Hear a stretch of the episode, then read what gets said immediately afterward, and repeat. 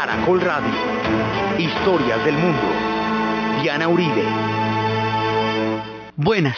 Les invitamos a los oyentes de Caracol que quieran ponerse en contacto con los programas. Llamar al 245-9706, 245-9706 o consultar la página web www.dianarayauribe.com o el correo electrónico diauribe.hotmail.com diauribe.hotmail.com Hoy vamos a ver la conciencia histórica de Japón sobre sí mismo en la reconstrucción.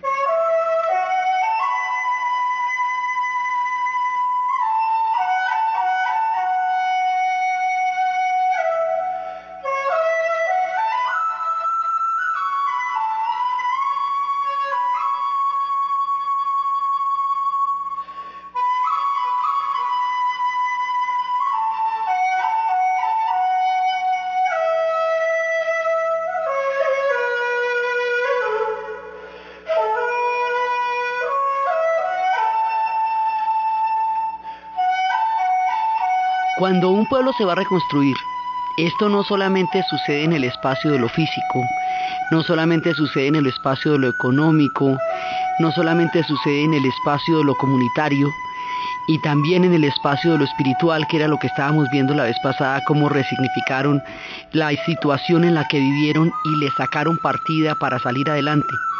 Hay otro pedacito que es de los más fregados, es la reconstrucción en el plano de lo político es la confrontación de la verdad, es entender qué pasó, es explicarse, tratar de convivir y explicarse por qué les pasó lo que les pasó y cómo se fueron a meter en una oscuridad tan grande, qué responsabilidad histórica les cabe de eso y cómo enfrentarlo, resignificarlo y darle una nueva mirada. Esto lo van a hacer a través de los museos. Ellos originalmente habían aceptado la idea de los museos como una manera de contar la historia y como una forma en que los pueblos eh, elaboran visiones sobre sí mismos a partir de la modernización de la era Meiji. En esa época que habíamos visto, por un lado, que adoptan el esquema del Museo Europeo, de, de, todos los museos como los encontraban en Europa y por otro lado que van a ser unos museos como el de Kioto y el de Nara que son museos encargados de conservar las tradiciones del Japón en un momento en que eso se evaporaba bajo la fiebre delirante de la modernización. O sea, es un momento en que empiezan a plantearse los museos, ya sea para adoptar formas europeas, ya sea para conservar en esa misma estructura la tradición de un pueblo que con tanto sigilo la había construido y que ahora parecía evaporarse en medio de la frenesí que era toda la restauración Meiji.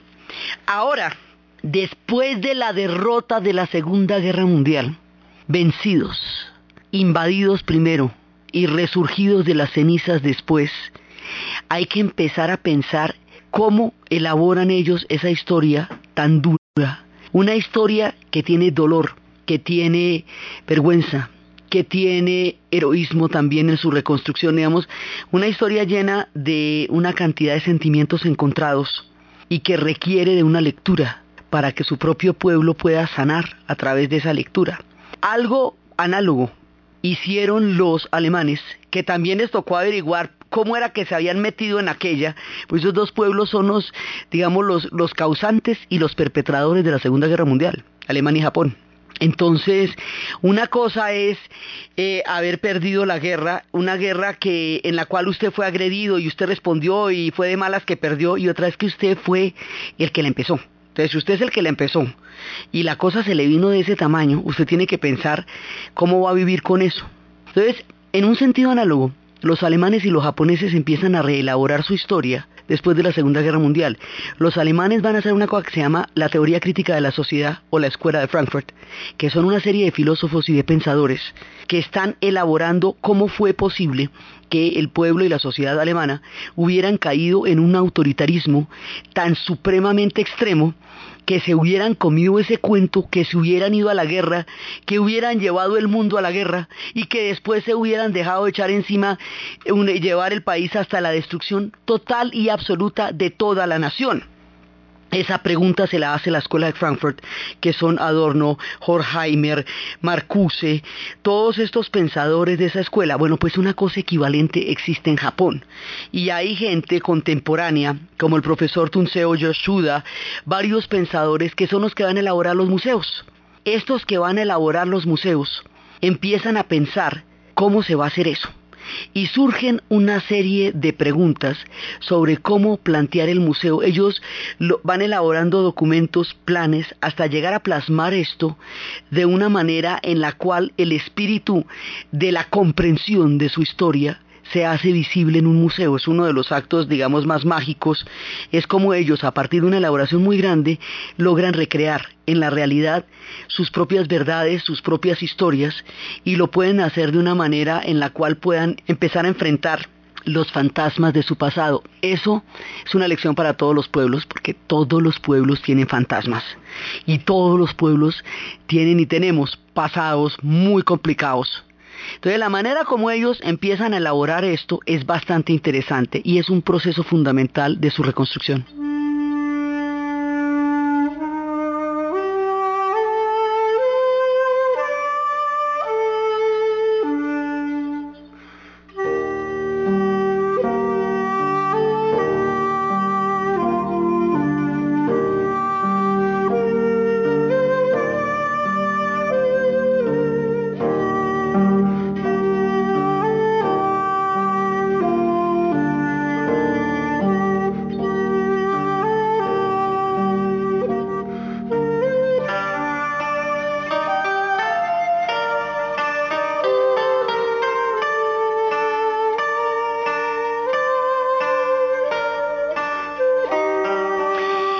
Cosas empiezan por una serie de preguntas. Si el museo, estamos hablando de la manera como la construcción del Museo de Historia de Japón en Sakura, Sakura es una, es una prefectura en las afueras de Tokio era el lugar donde había tenido un castillo muy importante en las épocas de los clanes y de los shogunatos del Japón. Y durante la Segunda Guerra Mundial allí había estado el Regimiento 57, que había sido el encargado de defender la capital imperial pues a defender a Tokio y que después lo habían llevado a la frontera ruso-japonesa y luego lo han llevado a las Filipinas y en las Filipinas se había extinguido todo el regimiento en la batalla. En ese lugar con ese montón de simbolismo se va a hacer un museo que es el Museo de la Historia del Japón. Y esto para contarlo, ahí sí como dicen, yo le cuento un cuento para contar esa historia. Entonces, si se hubiera hecho durante la época Meiji, cosa que no hubiera sido posible desde el punto de vista de una historia que no estuviera ideologizada. Si hubiera sido en esa época, hubiera sido una apología total al emperador, a las batallas, a los, eh, a los dirigentes políticos, porque habíamos visto cómo la ideología de toda la época anterior a la guerra, de toda la época del Teno, había construido un totalitarismo mental que hacía que todo el mundo tuviera que pensar de la misma manera. Estos esquemas casi que son iguales de una ideología a otra porque lo que es común a los fenómenos políticos humanos es el esquema del totalitarismo. En un totalitarismo como el que ellos vivieron en la época del Teno antes de la guerra, los textos escolares estaban escritos directamente en la Casa Imperial. Cuando lograron que se escribieran en otra parte, la Casa Imperial se inventó una institución para aprobar los textos escolares, lo que equivalía más o menos a lo mismo. Todo el mundo tenía que pensar de la misma manera, todo el mundo tenía que adorar al Teno, todo el mundo tenía que estar dispuesto a morir por el Japón, no podría haber fisuras ni contradicciones, ni había grietas, todo tenía que ser monolítico como no son las sociedades sino son los pensamientos. Cuando se impone un sistema de pensamiento único, sea cual sea, de la naturaleza que sea, se ejerce una enorme violencia sobre la política y el corazón de las personas porque se mete todo el mundo en el mismo saco y no todo el mundo cae en el mismo saco, ni todo el mundo tiene por qué estar de acuerdo en un solo punto de vista que solo cobre una parte de la mirada de un pueblo. Entonces, todo intento por hacer una historia del Japón en esa época no hubiera sido sino una ideologización y un seguirle la corriente a todo el tema del Teno, que lo cual no hubiera dado ninguna luz sobre la realidad histórica del pueblo japonés, porque lo que hubiera sido era un reflejo propagandístico, proselitista, de la ideología del Teno, que en ese momento permeaba todos los ámbitos de la vida y del pensamiento de los japoneses. Esto era tan delicado que ya después durante la guerra había unas acusaciones de sabotaje o de dudas o de sospechas. Es decir, si usted tenía dudas sobre la guerra, sobre la razón de la guerra o sobre por qué estaba metido en la guerra, eso ya era grave, ¿me entiende? La sola duda ya era muy complicada. Usted tenía que creer a juro y esa imagen monolítica que nos dan es de un pueblo que todo el mundo creyó a juro.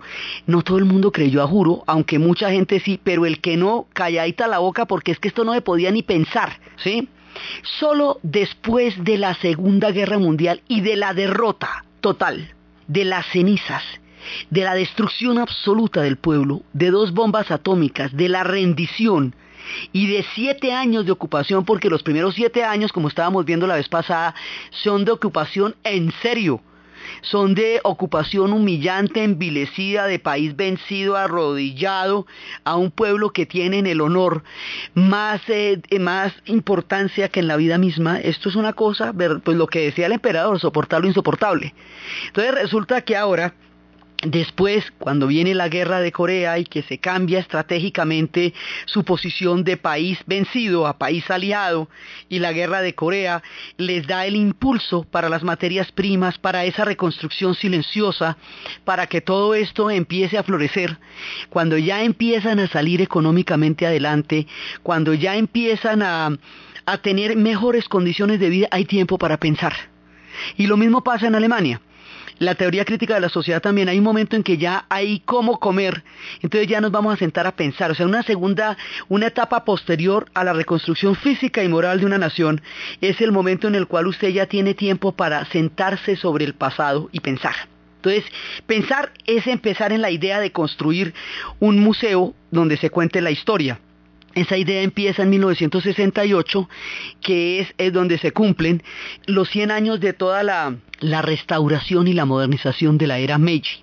Y es también en 1968 cuando la teoría crítica de la sociedad está enfrentando muy duramente a la sociedad alemana, cuando los muchachos del 68 llegan y les preguntan a sus padres qué estaban haciendo durante la guerra. Es en ese año también donde empiezan a plantearse cómo van a vivir con las verdades del Japón. Entonces empieza toda la idea de cómo hacer ese museo. Y lo primero que hay que hacer es no tener un marco ideológico, porque tener un marco ideológico es reproducir el teno o la oposición al teno o cualquiera de las dos o viceversa, ¿me entiende? Si usted se mete en un tema político para hacer un museo, él le está dando una mirada muy concreta, es la mirada tal. Entonces, si es un museo de la historia del Japón, la idea es que no se imponga una sola mirada, sino que la mirada la pueda dar el espectador con su propia visión de lo que, va a encontrar en el museo. Entonces, para hacer eso, ¿cómo lo van a hacer? Bueno, no vamos a poner ni una historia política, o sea, no vamos a hacer una historia ni de héroes, ni de, ni de periodos, no vamos a poner una historia en la cual fulanito, la, la era de fulanito de tal, ni vamos a hacer una historia de batallas. Si hacemos una historia de, de, héroes, estamos emulando y glorificando, y por ahí derecho justificando un poco de cosas que no queremos justificar. Si hacemos una historia de batallas, vamos a convertir en epopeyas cosas que a la luz de la derrota total estamos viendo que no lo fueron y vamos a convertir en glorificación parte de lo que nos llevó a la destrucción total y absoluta y la idea no es esa. Entonces no vamos a poner en las batallas y en esto ya tenemos una mirada totalmente diferente de la historia porque ya no es una cosa, digamos, de emulación, que es como muchas veces se escriben las historias políticas en los museos, sino ya es una cosa distinta. Entonces la vamos a hacer desde dónde? ¿Quién está mirando el museo? Cómo evitar toda esta carga que en la era anterior a la guerra hubiera sido casi totalmente propagandística y ahorita quiere evitar precisamente eso. ¿Desde dónde? ¿Sabe desde dónde? Desde el pueblo japonés. Vamos a contar una historia del pueblo japonés, desde que el pueblo japonés aparece. Vamos a contarlo a través de sus utensilios, a través de su vida cotidiana, a través de sus vivencias y los grandes procesos que ha vivido el pueblo japonés los vamos a contar a través de cómo las personas comunes y corrientes de carne y hueso vivieron esas historias. Entonces vamos a contar cómo era la vida durante la época de la influencia china, cómo se fue deslindando esa influencia para crear un, pensamiento propio, ya una cultura propiamente japonesa, y así vamos cubriendo y cubriendo las diferentes etapas, pero hay momentos y hay pasajes de oscuridad que ellos no quieren ocultar. Uno de esos pasajes es la discriminación a los Ainu, pueblo original que poblaba las islas del Japón y que después sería totalmente discriminado. Nosotros habíamos visto cuando estábamos en la formación del Japón que suelen llegar los invasores y llamar extranjeros a los que vivían ahí que era lo que ha pasado con Gales, que se le decía el país de los extranjeros cuando los galeses son celtas y estaban ahí bastante antes de la llegada de los otros pueblos. Entonces, aquí pasaba lo mismo, a los Ainu los llamaron como los pueblos foráneos y los Ainu son los comienzos, el principio de las islas de Japón en Hokkaido. Entonces se habla de cómo se hizo la discriminación y se cuenta en la vida cotidiana cómo fue y cómo, aunque políticamente ya no tengan ese tipo de barreras, en las costumbres y en la vida cotidiana esas discriminaciones todavía se veían. O sea, la idea del museo es no ocultar las verdades terribles que también se expresaron en la vida cotidiana. Otro, además, habíamos visto también cómo la gente que hace los oficios de las curtimbres se consideraba impura y sufría unos efectos de discriminación aterradores que iban hasta la otra vida porque se les ponía un nombre peyorativo que a veces lo añadían en la tumba para llevarlos a la siguiente reencarnación. Entonces, es mirar eso mirarlo objetivamente y decir, mire, estas cosas también pasaron en la vida cotidiana nuestra. O sea, el objetivo del museo es el aprendizaje es el aprendizaje, la resignificación. Es poner de frente las cosas que ellos vivieron, poderlas contemplar y poderlas elaborar para que usted no mantenga ese tipo de lastres en las futuras generaciones. Esa es la idea. también hay un tema con los coreanos. Los coreanos fueron invadidos, los coreanos fueron llevados como esclavos, y los coreanos en 1923 cuando hubo un terremoto los culparon a ellos, ¿se acuerda? Y, les pegaron una matada, una matanza de coreanos, la cosa más impresionante. Y por el otro lado, los que murieron en Hiroshima y Nagasaki, pues no les tocaba, porque ellos fueron llevados como trabajo esclavo a las ciudades japonesas y les cayó la bomba encima sin comerlo ni beberlo, ¿me entiende? Porque la guerra sí es que no era con ellos.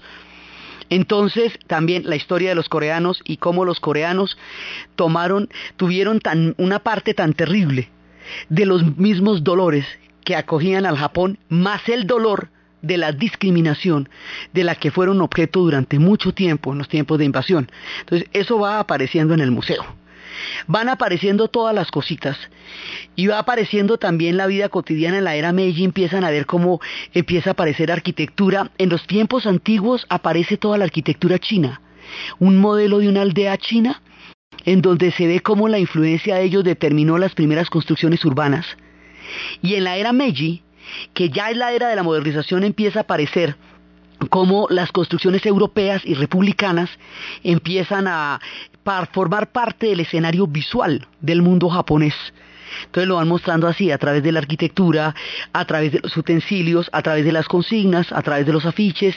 Cuando empieza a llegar el cine, van mostrando cómo va llegando el cine, van mostrando cómo se va creando todo esto. Y así se va creando una historia que la gente va eh, formando en su corazón a medida que la va viendo. Entonces, es la primera parte. En los capítulos terribles, como la Segunda Guerra Mundial, ¿cómo hacer para ver eso de una manera distinta? Entonces lo ven a partir del pueblo, cómo era la vida del pueblo, qué pasaba con el pueblo, con el racionamiento, con el frente doméstico, cómo era la escasez, cómo eran las campañas, cómo eran los eslogans, cómo cada vez les pedían más cada vez el pueblo daba más y cada vez el pueblo comía menos. Cuáles eran las, las, relaciones con las guarniciones, con los regimientos, con todo lo que estaba pasando. O sea, ¿qué le pasa a una sociedad que está metida en una guerra de esas? ¿Cómo viven las mujeres la partida de sus hijos? ¿Cómo viven las familias la disgregación de los ejércitos? cómo viven las, además las mujeres fueron las que prepararon toda la comida cultivaron la tierra durante todos esos años, en el tiempo en que los hombres estaban peleando, eso se llamaba el frente doméstico cómo era la vida de las mujeres en el frente doméstico, cómo digamos se, se vivía no en los grandes acontecimientos, sino en el pueblo, en la aldea, en la pequeña villa, durante el tiempo de la Segunda Guerra Mundial. Y así van dando una perspectiva, porque sucede con mucha frecuencia en la historia que la narración de las grandes batallas, de los hechos más impresionantes o de, la, o de los personajes más sobresalientes, hace pensar que solo ellos hicieron la historia, porque la historia está formada por millones de personas que vivieron en esa época, que eso fue lo que les tocó y que en ese momento y en esas circunstancias tuvieron que hacer una vida y la hicieron como pudieron. A esas personas que vivieron en todos esos años, a esas personas que estuvieron protagonizando, no desde la gloria, no desde, desde, la fama, no desde los emblemas, no desde las estrategias, sino desde la vida cotidiana y desde el campo, está dedicado el museo. Y así resuelven un problema de ideologización que hacía dificilísimo ver qué era lo que pasaba. Ahora, también era cómo se va a plantear esto con la educación, porque una manera para evitar que el museo sea eh, dogmático es vincularlo a la universidad. De manera que la universidad esté investigando y las investigaciones históricas de, de la universidad nutren al museo, y la adquisición del museo de piezas que muestren lo que pasó con ellos nutra a la universidad. Esa interacción permite la discusión permanente y evita que haya dogmas sobre cosas intocables. No hay nada intocable ni nada que no se pueda replantear en esa construcción dinámica de la historia del Japón mirándose a sí misma.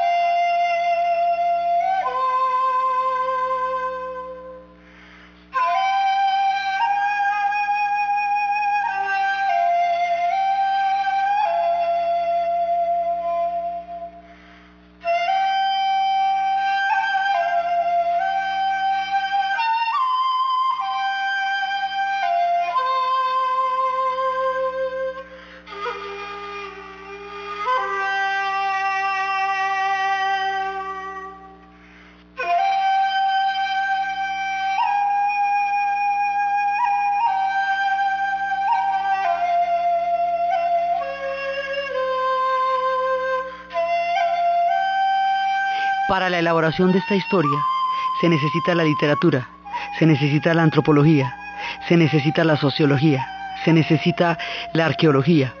Es un museo interdependiente. Toda clase de disciplinas nos ayudan a explicar la vida cotidiana y en palabras de los japoneses, el museo pretende ser una esposa media que hace posible que los japoneses vean a través de los objetos sus propias miradas del mundo y ellos mismos se vayan haciendo una interpretación que no pretende dar el museo, sino que pretende mostrar como una especie de espejo. O sea, tú te miras y ves lo que quieres mirar ahí. Es una, es una forma en la cual tú verás cómo elabora lo que estás viendo, pero ellos no te dicen qué es lo que tienes que ver ni cómo es que tienes que verlo. Ellos lo ponen ahí y tú verás cómo lo miras. Entonces ahí está, digamos, la, libertad ideológica. Ahí está el punto central de no volverlo una expresión política o ideológica específica, sino abrirlo a todas las miradas y que la interacción de todos los elementos del conocimiento, de la sociología, del arte, de la cultura, de la, de la música, de todo a la vez, le permite a la gente hacer una lectura emocional y política de lo que está viendo, pero desde su propia mirada. Entonces empiezan a hacer eso para evitar el dogmatismo. Acuérdense que ellos están peleando contra el totalitarismo. Y eso es una cosa muy fregada, porque es algo que alcanzaron a vivir en los meros huesos. Entonces les toca empezar a analizarlo como hicieron los alemanes. Los alemanes empezaron a echar de para atrás y a decir, bueno, ¿y aquí qué pasó? Y dijeron, lo que pasa es que nosotros teníamos un germen de obediencia tan supremamente arraigado que estábamos educados para obedecer la que fuera. Entonces nos dijeron que había que obedecer las más miedosas y obedecimos las más miedosas.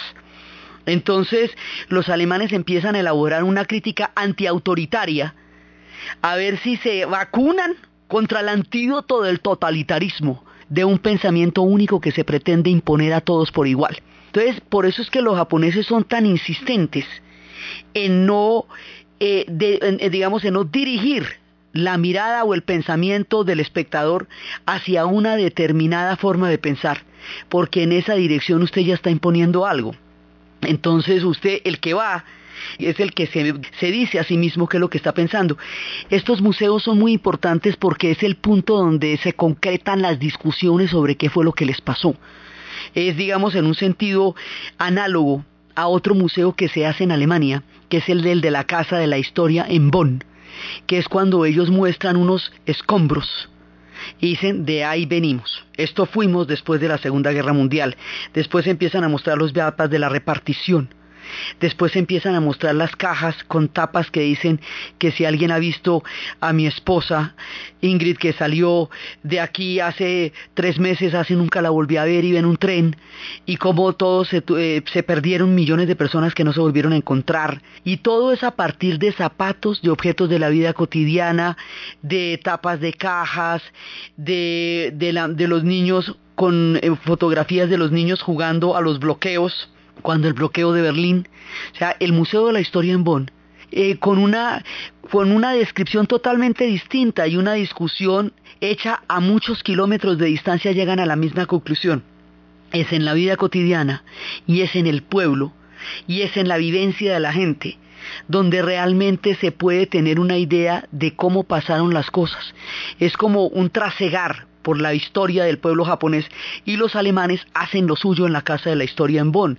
En la Casa de la Historia, por ejemplo, aparece durante los años de la penumbra, hay unas cajas de énfasis donde se mostraba lo que eran los uniformes en los campos de concentración, los de la estrella amarilla que eran los judíos, los de la estrella rosada que eran los homosexuales, los de la estrella café que eran los extranjeros, los de cada color de estrella, los de estrella para los gitanos, para los disidentes, para todo el mundo. Cada uniforme de esos tenía una estrella diferente por la cual consideraban que debían estar ahí. Entonces lo que muestran son los uniformes. Sí, y usted con las estrellas ya se está dando cuenta que ahí pasaron cosas terribles.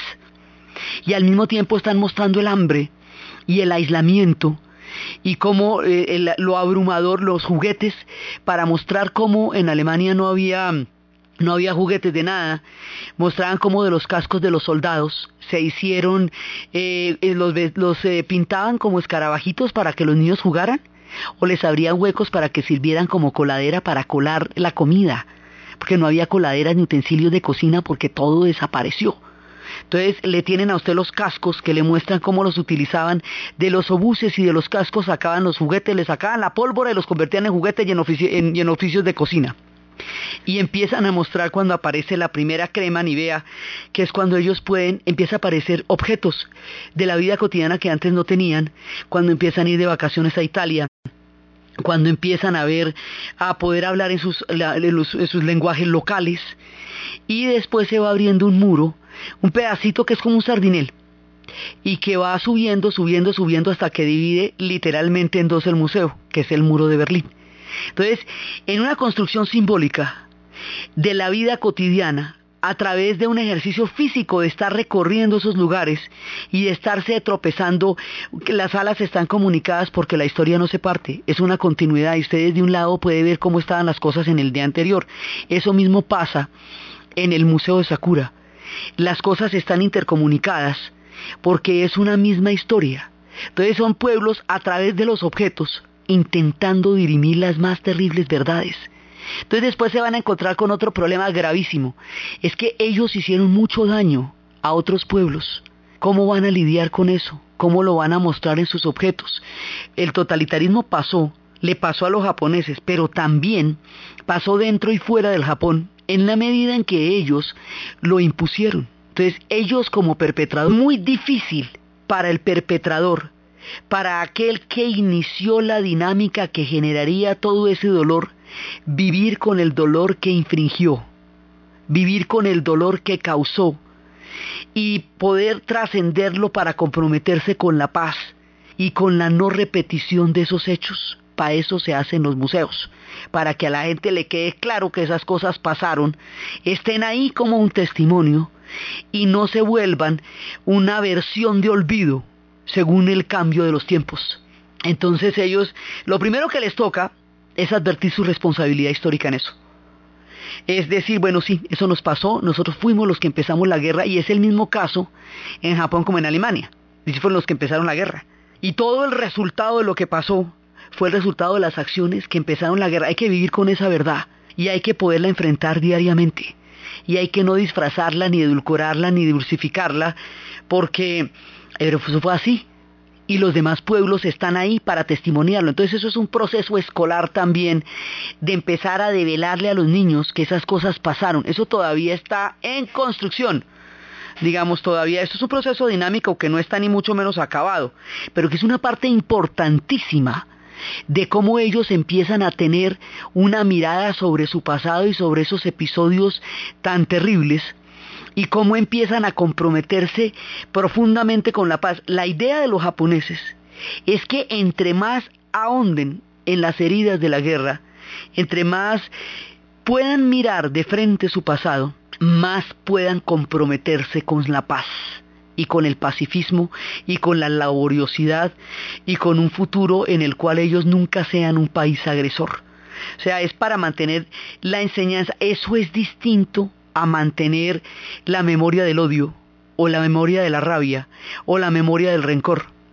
Esto primero, esto es la memoria de quien quiere tener muy claro qué fue lo que le pasó para no volver a caer nunca en una oscuridad de esas en la historia. Y eso lo van haciendo a través de los museos. El museo además tiene una, un ventanal gigantesco, gigantesco, gigantesco que va, que es casi de una cuadra. Y esto muy japonés. Única y exclusivamente para que cuando florezcan los cerezos, todo el museo se vea rodeado del color rosa de los cerezos, porque es el museo de Sakura. Sakura es el florecimiento de los cerezos. Entonces, en medio de todas estas disquisiciones tan supremamente profundas, están los cerezos que florecen cada año y les permiten ver durante 15 días que en los procesos más terribles y en los momentos más bravos florecen los cerezos y llenan el museo con su perfume y sus hermosos colores. Y lo llenan también de todas sus telas bellísimas, porque la belleza está presente en todas las partes del museo, y aún en los momentos más duros, la belleza está presente porque la belleza nunca abandona al pueblo japonés. Entonces ellos desarrollan toda una línea y empiezan a mirarse cómo son las cosas y cómo, cómo van a, a, poder exhibir ante su propio pueblo esto, esto que es la responsabilidad histórica de la mirada hacia el pasado y de una mirada que pueda permitirles a ellos un tipo de paz. Esto es, digamos, como la visión de, de cómo ellos empiezan a hacer esto. Entonces eso atraviesa todos los problemas políticos de la época. No es muy popular pasar sobre estos temas. No es de lo más chévere. No todo el mundo está contento ni con ganas de que le hablen de eso, pero pues toca hablar de eso. Entonces van mirando, van construyendo las imágenes de la historia hasta hacer posible que la gente se vaya familiarizando con la idea de que de eso hay que hablar y esas cosas hay que verlas y que, porque queda hecho un tabú todo, lo mismo que en Alemania. ¿Se acuerda que en Alemania nunca volvieron a hablar de la guerra? Nunca, hasta que los muchachos fueron a Francia. En Japón no volvieron a hablar de la guerra. Primero no sonreían y ya cuando se pudieron reír no volvieron a hablar de la guerra. Levantar un museo de estos es poner a la gente a volver a pensar en todo lo que justamente tratan de olvidar. Entonces, pero no viéndolo solamente desde ahí, no viéndolo solamente desde el conflicto, sino desde toda la historia y dándole el lugar que eso tiene dentro de todo el marco general de una historia de más de mil años que tiene el pueblo japonés. Dice, bueno, sí, nos pasó esto. Ay, pero llevamos mil años de historia, no solo somos esto, no solo esto nos pasó, pero también nos pasó, las dos cosas son verdad.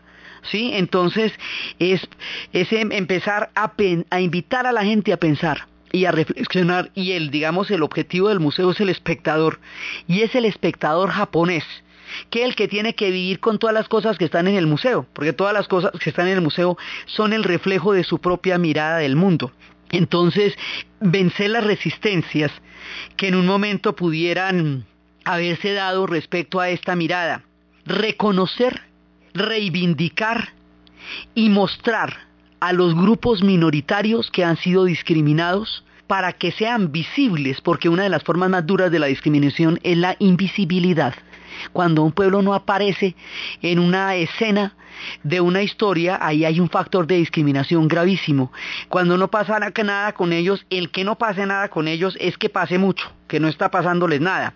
Entonces, los problemas con la minoría, que empiezan a ver su posición en la sociedad, que empiezan a ver cómo han tenido que atravesar todo ese tipo de cosas. Y así lo van construyendo y van elaborándose a sí mismos, van aprendiendo de Orwell. Orwell decía que básicamente las guerras no se hacen eh, para apoderarse del territorio del otro, ni para vencer al otro, que la mayoría de las guerras tienen un énfasis en una función que es crear un velo a las contradicciones domésticas y hacer que las personas eh, se pongan a pelear contra un enemigo externo ¿sí? Y, y, convertir al otro en un enemigo para poder de esa manera velar todas las, todas las historias y mantener, sobre todo él dice, Orwell dice que el objetivo de las guerras es mantener el statu quo es mantener un orden dado de las cosas y un determinado y una determinada forma de dominación y una las estructuras de la sociedad intacta y que para eso les ponen a pelear con el de al lado y le dicen que es que el de al lado es el malo y que es que lo que pasa es que a usted lo que lo están es reencauchando en la misma cosa, como decía el gato pardo, cambiarlo todo para que todo siga igual. Japón cambió muchísimo después de la guerra porque las estructuras de dominación se disolvieron los grandes clanes, entonces ahora habíamos hablado cómo esta gente hizo la reforma agraria y cómo esta gente democratizó la educación. Entonces hay que profundizar en cada uno de los espacios de una sociedad tan jerárquica y que había vivido un fenómeno de autoritarismo tan bravo para hacerla democrática. Y eso tiene que estar en el museo. ¿Sí? Entonces el museo se va viendo como una especie de espejo de cómo Japón va elaborando su propia historia y cómo se va reconstruyendo. Y en esa medida, en esos utensilios, en esos cuadros, en esas pinturas y en esos objetos, van elaborando su paso por la vida.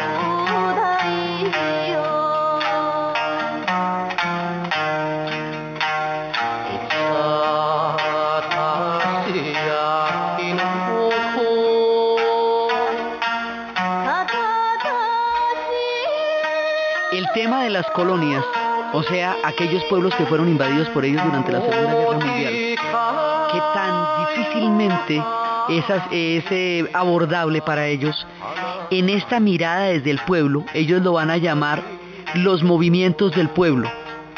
Eh, bueno, eso es una manera de referirse a los desplazamientos, porque lo que hicieron fue grandes deportaciones grandes deportaciones, porque acuérdese que ellos también incurrieron en el trabajo esclavo que Alemania incurrió. Alemania llevaba prisioneros para que trabajaran y respondieran a la, al auge de la industria alemana cuando todos los hombres estaban en el frente. Eso también pasó en Japón también llevaron muchos coreanos y chinos, taiwaneses, singapureses, gente de todos los países que ellos invadieron para que trabajaran como esclavos en las fábricas, además de las mujeres de confort que habíamos hablado en su tiempo, que eran estas mujeres que fueron arrancadas de su tierra y fueron prostituidas para como carne de placer para los ejércitos que se desplazaban por todos los territorios de la expansión. Entonces, este movimiento de pueblos se muestra como, digamos, en la vida cotidiana llegaban allá y trabajaban como esclavos. ¿En qué condiciones llegaban? ¿Para qué llegaban? ¿Por qué llegaban? ¿Qué estaban haciendo allá? La gracia está en no, ocultar el motivo de su presencia en el Japón. Y eso también está ahí. Mire, esto se hizo por esclavos coreanos, esto se hizo por esclavos chinos, y ahí es donde se requiere una cantidad de valor, la cosa más impresionante para usted admitirlo y decirlo. Entonces, eso es una parte de, digamos, el tema de la responsabilidad con el sudeste, con el Asia, es un tema delicadísimo para ellos, delicadísimo, y lo va a hacer en la medida en que empiezan a ejercer una conciencia sobre su propia historia. Porque van a tener que enfrentar eso. Entonces, en el museo lo enfrentan a través de los desplazamientos de la vida cotidiana en el Japón. Y adicionalmente después va a haber un fenómeno que en este momento tiene una gran importancia, y es que una serie de personajes, esto ya en tiempos muy recientes, muy, muy recientes, hace apenas 14 años, 12 años, unos personajes se fueron a un archivo y encontraron que había una cantidad de documentos, pero una cantidad increíble de documentos públicos, por ahí perdidos en la nada. Cogieron todos esos documentos, los clasificaron. La mayoría estaban con nombres o con nombres equívocos o con el mismo nombre cinco documentos los clasificaron, los metieron en la red y los lanzaron para que el mundo los vea. Es el archivo histórico del Japón en el Asia. Y ahí están la prueba de las mujeres de confort que sí fueron secuestradas por los soldados y llevadas de un territorio a otro, los experimentos que se hicieron, los experimentos humanos, todo lo que en el futuro se negaría está en esos documentos. Y eso está, esos documentos están en idioma original. Porque la idea de ponerlos en la red es no interpretarlos. El que los lea los interpreta, en el mismo sentido del museo. El que mira es el que analiza. Entonces por eso no los pueden traducir, porque si usted traduce, en la sola traducción ya hay una interpretación. Están en el idioma original. Hay documentos descifrados de los códigos eh, durante la Segunda Guerra. Hay documentos, hay un documento donde el emperador afirma que no está muy seguro si va a declarar, si quiere declarar esa guerra contra Estados Unidos o no, y los otros diciéndole, pero a ver, no ve que todo lo tenemos es para hacer esa guerra, entonces ¿cómo así? O sea, todas las dudas, las sospechas, están ahí. Y hay websites específicamente en coreano y en chino para que los chinos y los coreanos puedan rastrear en la red lo que pasó con ellos, los documentos que hay para probarlo y puedan elaborar su propia historia. Esto se usa para hasta para las indemnizaciones, porque al mostrar que hay un documento del gobierno que dice que desaprueba la práctica del secuestro de mujeres para para, las mujeres de confort, quiere decir que no era el gobierno el que lo hacía, quiere decir que no es el gobierno el que paga las indemnizaciones, sino aquel, el ejército o los regimientos o quien quiera que lo haya hecho, o sea que no era una política oficial, pero sí era una práctica. Esa diferencia hace quien indemniza. Y eso usted solamente lo puede probar con documentos. Entonces, es poner estos documentos en la red, y mirar a ver cómo la gente se va a apropiar de ellos. Llevan 12 años, han puesto más de 50 mil documentos en la red y todo el mundo los puede consultar. Todo el mundo, porque están en la red, para poder empezar a, a confrontar su pasado, digamos, el camello de la reconstrucción de los japoneses. Es cómo reconciliarse con un pasado tan lleno de problemas como el que tienen después de la Segunda Guerra Mundial. Y esa reconstrucción se hace en el plano de los museos y se hace en el plano de los archivos. Es en esos espacios donde todas las discusiones que ellos tenían se van a dirimir. En Alemania se hace en el espacio de la filosofía y de la academia.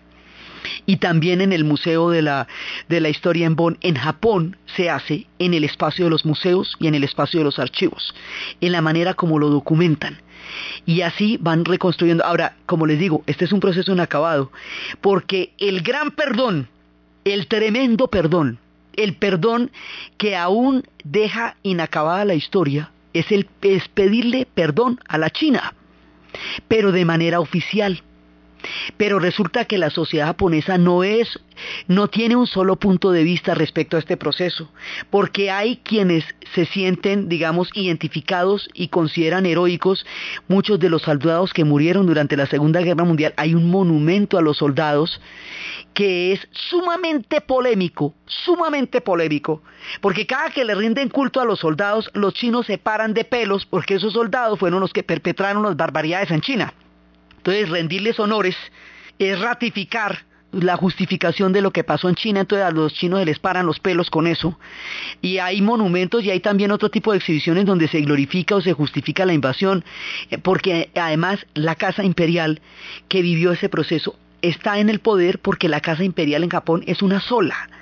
A diferencia de Alemania, donde hubo una desnazificación y donde se trató de erradicar todos los rastros de lo que fue el Tercer Reich, en Japón no se podía hacer eso porque era la figura del teno. Eso, no se, eso se pudiera resignificar, pero no se podía quitar de ahí. Entonces es la misma casa, la de Susanoo y la de Amaterasu, que vivió también la Segunda Guerra Mundial y en nombre de la cual se hicieron las batallas, la que pues sigue regiendo los espíritus de, de los dominios del Japón y muchas personas de sus gobiernos formaron parte de esa época. Entonces eso hace que la polémica sea sumamente complicada porque lo que China pide es un perdón oficial. Eso nunca ha pasado. Japón le ha pedido perdón al Asia, eh, en, genéricamente.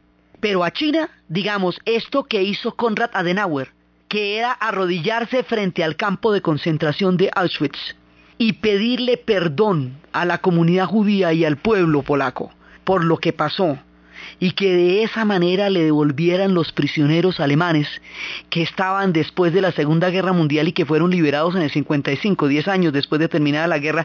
Eso no ha pasado. Y como no ha pasado, China lo cobra. Y como China es cada vez más grande, pues cada vez lo cobra más hasta que pase. Lo que estamos contando es la manera como sectores distintos de la sociedad japonesa elaboran su propia historia. Pero el perdón oficial el gran perdón todavía no se ha pronunciado. Entonces la gente que hizo los archivos, que puso en la red todo lo que pasó con las colonias del Asia, lo que ellos llaman las colonias del Asia, que fue lo que invadieron, eso todo se lo quitaron, esos países se independizaron y todo. Y además, en la salida de esos países, eso fue que se armó la guerra de Corea y la guerra de, de Vietnam, por, los, por las maneras como dividieron esos países. Esos, esos que están haciendo los archivos son ONGs, son gente independiente, que dicen nosotros salvamos nuestra responsabilidad histórica como japoneses, o sea, como individuos nosotros ponemos esto en la red. ¿Qué hagan con eso? Eso ya es problema del que lo lee, pero yo como japonés salvo mi responsabilidad poniendo esto en la red. Entonces, el proceso de elaborar esta historia, de mirarse a sí mismos, nos muestra cómo los pueblos tienen que pasar por la reflexión de sus propias vivencias para poder salir adelante, dejar atrás sus dolores, enfrentar sus futuros y aprender sus lecciones. De eso se trata la reconstrucción del Japón, no solamente de todos los planos en los cuales los habíamos analizado en el programa pasado, sino de este, la versión con la cual yo voy a vivir de las cosas que pasaron en mi tiempo. Ese es uno de los puntos más difíciles, elaborados e importantes, porque es ahí donde los pueblos se resignifican, cambian los patrones que los han llevado a una época de destrucción, generan patrones que los saquen adelante, en el caso de Japón y Alemania, cambiar el patrón de la guerra por el patrón del trabajo, y en el caso del Japón, cambiar el patrón bélico por el patrón de la paz y comprometerse cada vez más con la paz, más profundamente, y ratificar ese compromiso a través del conocimiento directo de su propia historia, como una manera de aprender de esas lecciones para afianzarse en la paz. Estas cosas también nos enseña el pueblo japonés la manera como ellos van a mirar otras sociedades, que es el experimento de ir a todas partes del mundo a ver qué ha pasado en el mundo a todas estas y crear un museo etnográfico maravilloso con muestras de toda la Tierra, sus miradas del mundo, sus avances tecnológicos y su formidable modernización y la síntesis que hacen de todos los pueblos que están afuera y de su propia mirada de un mundo cada vez más internacional y cada vez más grande y la forma como ellos van terminando este proceso es lo que vamos a ver en el siguiente programa. Entonces, desde los espacios de las miradas históricas, de la vida cotidiana, de la profunda reflexión, del aprendizaje de las lecciones dolorosas del pasado, de la mirada de los pueblos que atravesaron día a día los días más oscuros como los más claros de la historia, desde la mirada del pueblo japonés su propia alma para reivindicarse con su pasado y enfilarse hacia su futuro en la narración de Ana Uribe, en la producción Jessy Rodríguez y para ustedes feliz fin de semana.